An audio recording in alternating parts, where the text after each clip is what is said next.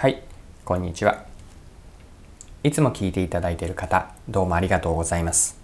今回が初めての方はよろしくお願いします。多田翼です。このチャンネルはビジネスセンスを磨くというコンセプトで毎日配信をしています。今日は何の話かというとあるイノベーション理論を取り上げます。取り上げるのは両利きの経営です。両利きの経営とは何かと後半では両利きの経営というのは個人のレベルにも当てはまると思っているので個人のレベルでどんな示唆学びがあるかについても一緒に見ていきましょう。それでは最後までぜひお付き合いください。よろしくお願いします。はい。え今日取り上げるのはイノベーション理論の両利きの経営です。両利きの経営という言葉皆さんはお聞きになったことはあるでしょうか？両利きの経営というのはこう両利きというあの言葉が入っているように、うんと、右手とこう左手が上手に使える人のような、まあ、両利き文字通りですねのイメージなんです。もう少し具体的に言うと、えっと、両利きの経営のキーワードには2つあります。キーワードが2つあるんですね。1つが知の探索、そして知の進化です。探索というのはこう探っていく方進化の進の字は深めるなんですけども深めるに、えっと、化けるという字なんですけれども、えっと、知を深めていくこの探索と進化をうんと高い次元でバランスをとっている経営というのがうんと両利きの経営ができている状態です。でもう少しさらに平たく言うとですね、えっと、知の進化というのは要するにどういうことかというと既存事業を強化してそこでしっかりと収益を得ている、まあ、企業であればですねこのイメージです。で知の探索は一方で何かというと新規事業ですね新しい事業まだこれからうんと本当に収益を生むかわからないんだけれどもしっかりと,、うんと早いうちから研究開発をするところからさらには投資をして研究開発をして、えっと、商品とかまあサービスを作っていくためのこう新規事業もやっている既存事業の強化と新規事業の模索この両方をしっかりとバランスをとってどちらか一方だけではなくてしっかりと両方を常にやっている状態これが両利きの経営のえっとまそれができている状態なんです。で知の探索と進化、うんと、新規事業と、え既存事業の強化。これをうまくやっていることというのがイノベーションにつながっていく。これが両利きの経営なんです。で両利きの経営というのは、えっと、企業でいうと既存事業と新規事業の2つをやっていくんですけれどもこの2つというのはこうどちらかというと既存事業の強化にどうしても偏、えっと、そっちにリソースとか意識がいってしまいがちなんです。まあ、というのはなぜかというと,、うんと、知知のその、うんと、進化既存事業の方が今までやってきたことの延長なので、まあ、取り組みやすいかつすでに収益が出ている状態だとすると、まあ、それがこう目に見えて成果も分かるのでそれに対して新規事業新しいことの模索というのはうんと、失敗も多い、まあ、常にあのなんだろうな労力は多いんだけれども得られるものがまあ少ない。当たればいいんだけれども、えっと、外れることもある、まあ、リスクハイリスクハイリターンというのが新規事業なのでどうしても、えっと、リスクの取りやすい。得られるメリットも分かりやすい、えっと、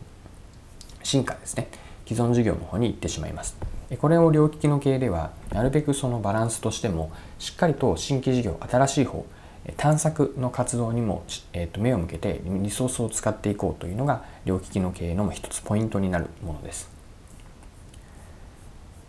でこの両利きの経営というのは、うんと、組織とか企業だけではなくて個々人の中あなたご自身のそのキャリアとか、まあ、仕事の仕方あるいはこう日常生活の、うん、活動も含めてもいいと思うんですが、えっと、両利きの経営というのは個人にも当てはまる、まあ、個人にもこう示唆があると思っているんですね。で個人の中でも今までやってきたことの強化あるそしてこれから新しいチャレンジをする。この2つをやっていこうということになるしかつ、えっと、示唆というのはうんとバランスが大事。より具体的に言うと新しい活動はどうしても、うん、怠りがちになるので、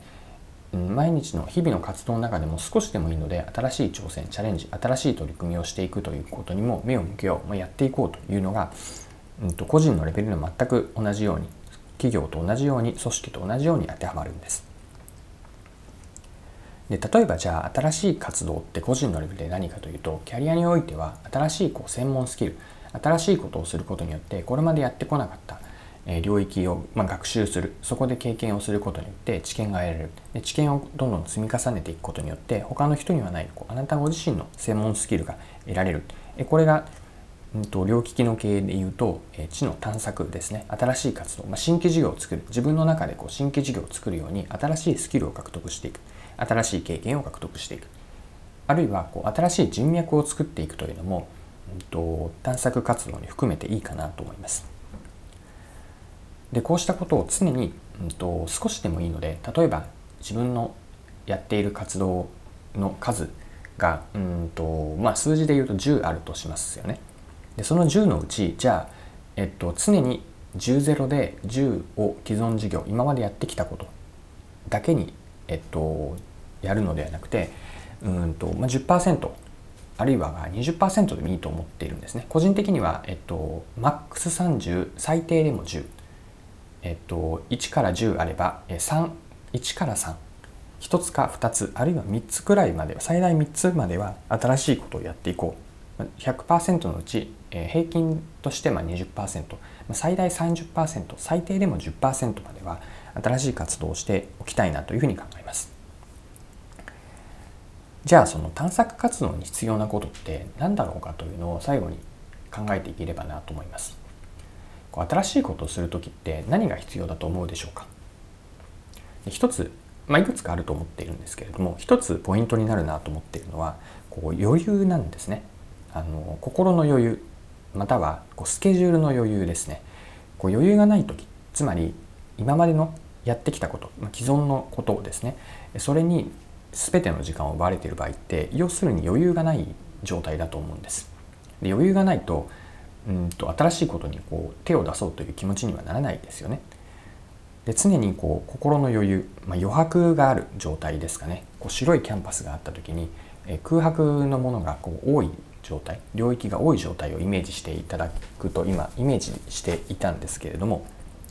えっとこの探索活動新しい活動に必要なのはこう余白心の余裕だったりだとかこうスケジュールの余裕だと思ってます。いかにこう特に精神的な心的な余裕を持っているか余白を持っているかこれがポイントになってその余白部分で余裕部分で新しいことに挑戦していくで新しいことというのは、うんとまあ、必ずしも成功するとは限らない、まあ、もっと言えばより現実を見れば多くのことは失敗すると思うんですね、まあ、それでも心に余裕があるあるいは既存事業が既存のことがうまくいっているからこそ新しいこともできる。こんないいバランスをとっておく。これが両利きの経営から個人のレベルでも言えることかなというふうに考えます。はい、今回も貴重なお時間を使って最後までお付き合いいただきありがとうございました。このチャンネルはビジネスセンスを磨くというコンセプトで毎日配信をしています。次回もぜひ聞いてみてください。また、チャンネル登録をしてフォローいただけると新しい配信を見逃すことがなくなります。まだの方はぜひチャンネル登録、フォローをよろしくお願いします。それでは今日も素敵な一日をお過ごしください。